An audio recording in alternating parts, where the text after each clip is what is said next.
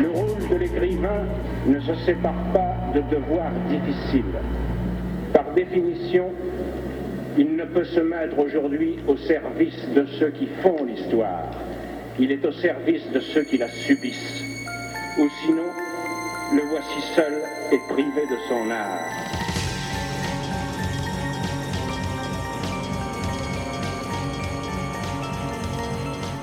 Les rencontres d'Edmond Morel.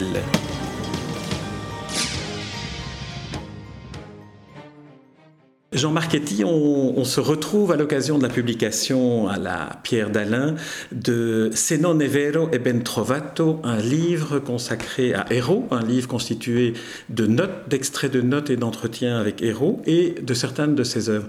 Comment vient l'idée de consacrer un livre à Héros Très simplement parce que j'aime assez les textes d'artistes, parce qu'on a le regard le plus direct il y a des écrivains, des essayistes, euh, des critiques d'art qui font leur travail qui est merveilleux.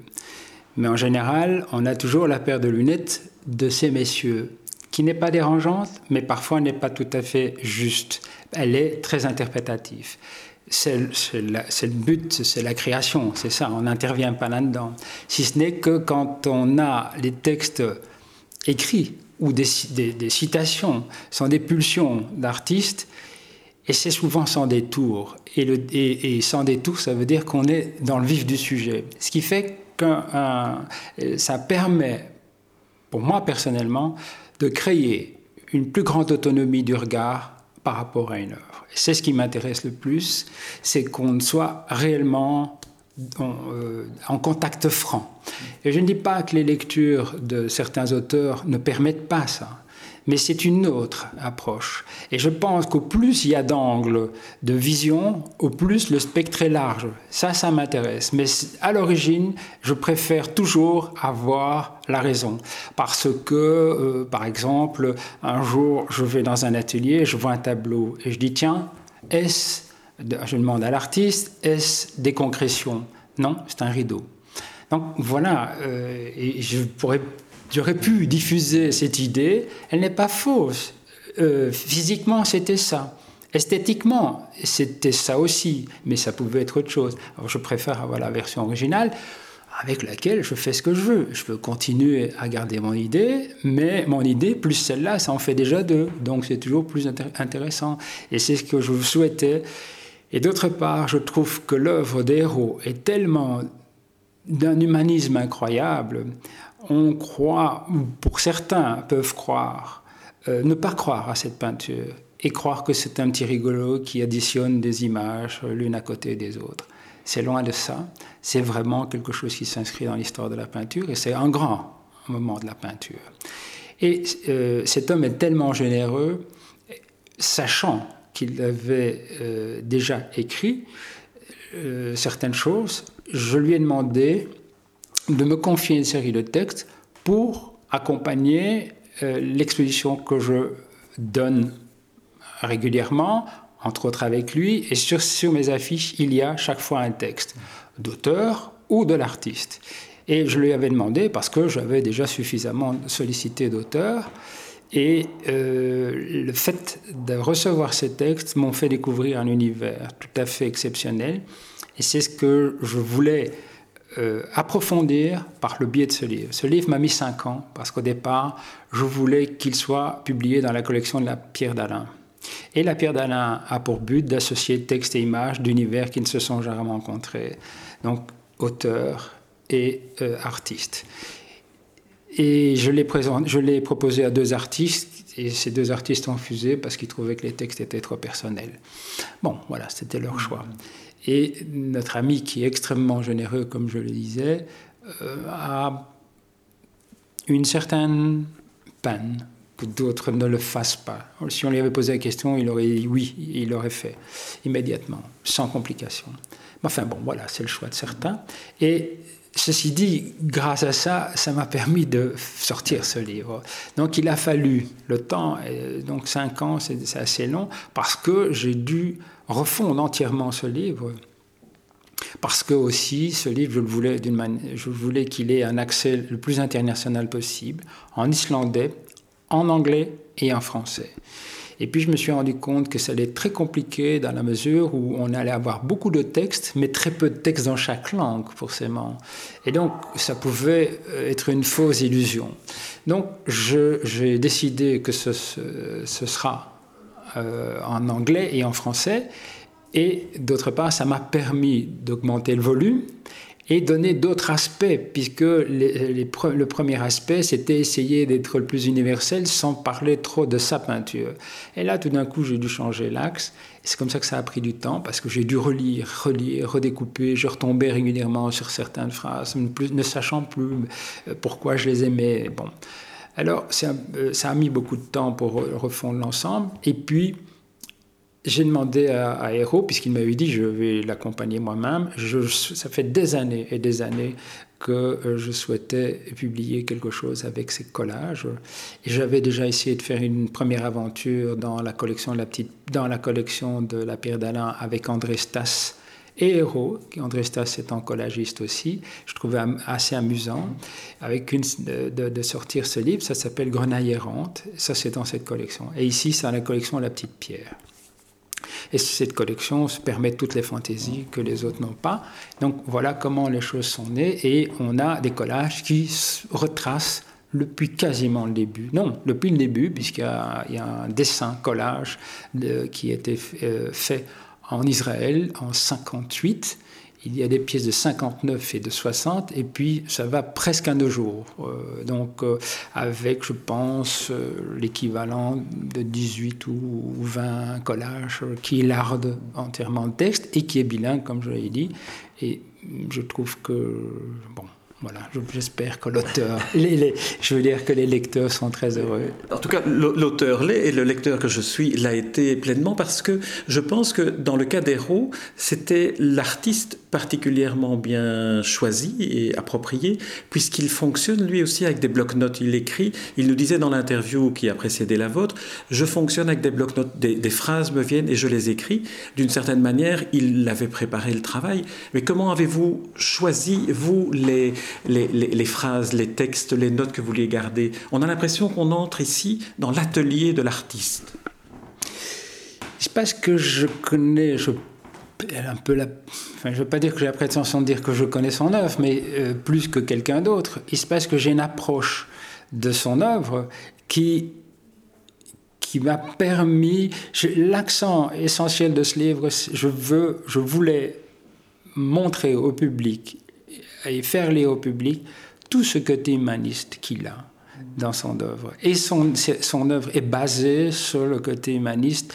Il, ne le sait pas, mais en tout cas, pour moi, c'est ça. C'est ce qui m'a vraiment, c'est l'axe majeur de ce livre.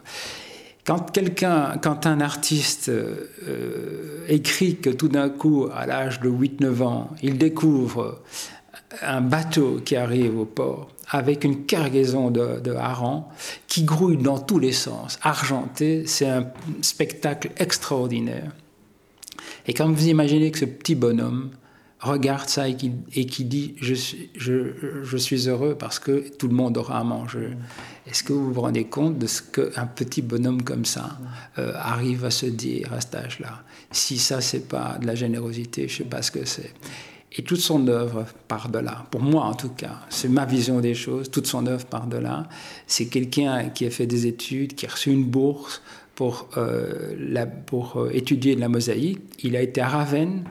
Et son œuvre, c'est une mosaïque. C'est une multitude de... Et ça grouille dans tous les sens, comme les poissons argentés. Et c'est ce qu'il veut, une fois de plus, sa générosité, c'est de montrer et donner à tout le monde un un énorme spectacle qu'on ne peut pas absorber en une fois. Et il y a à manger pour tout le monde du regard. Voilà ce que j'essayais de, faire partager.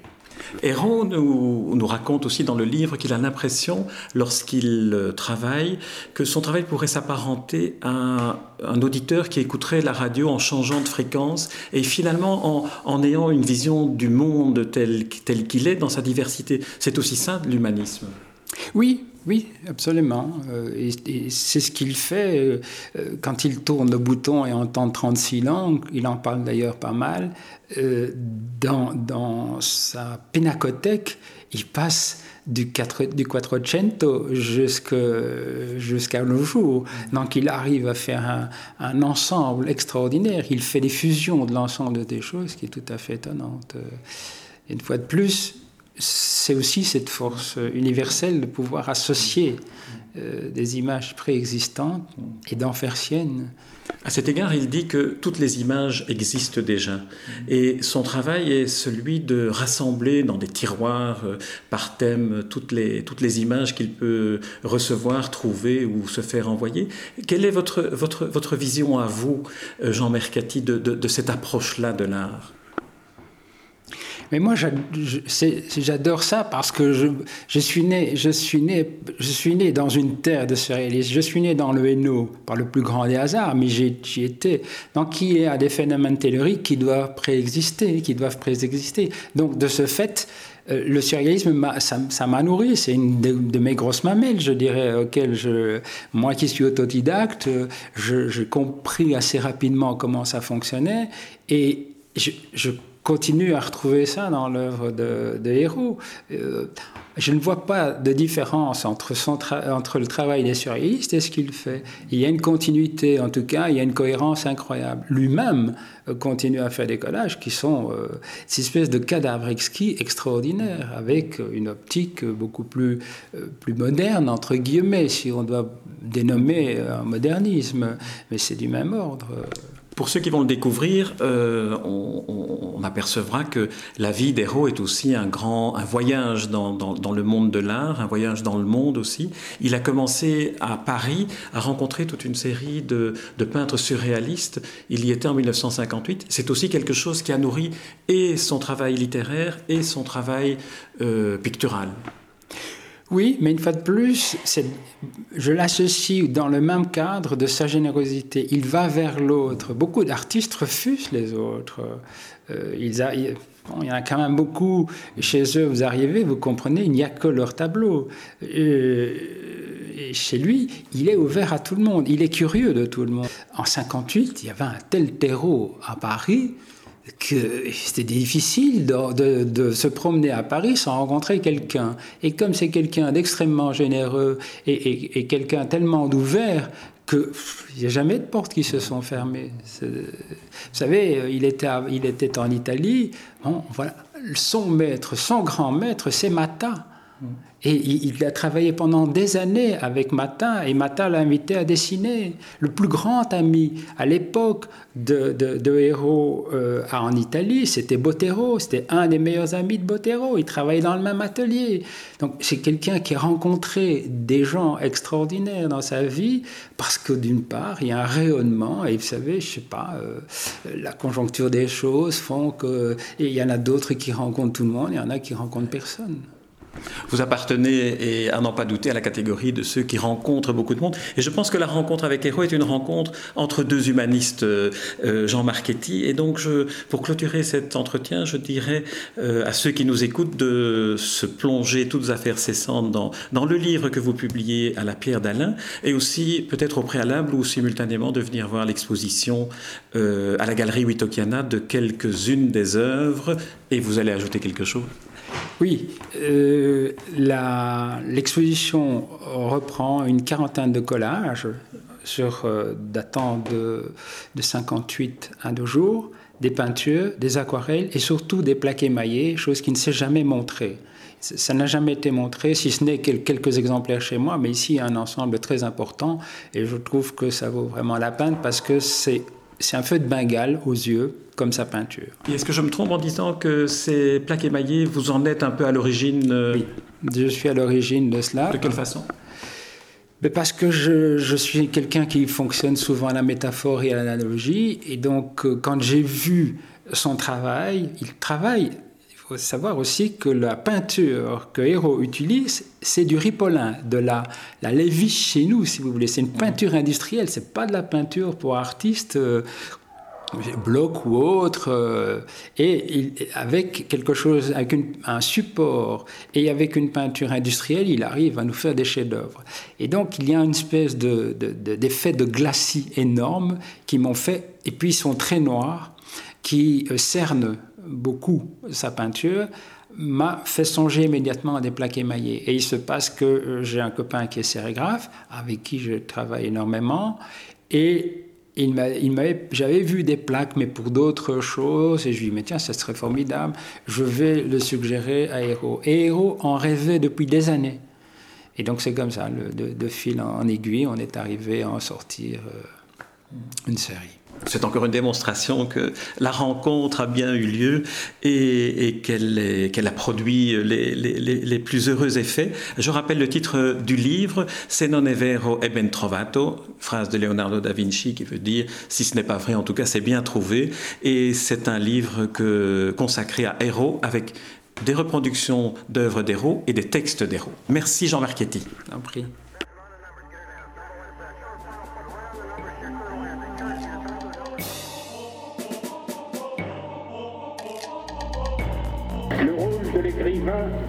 Sépare pas de devoirs difficiles. Par définition, il ne peut se mettre aujourd'hui au service de ceux qui font l'histoire. Il est au service de ceux qui la subissent. Ou sinon, le voici seul et privé de son art.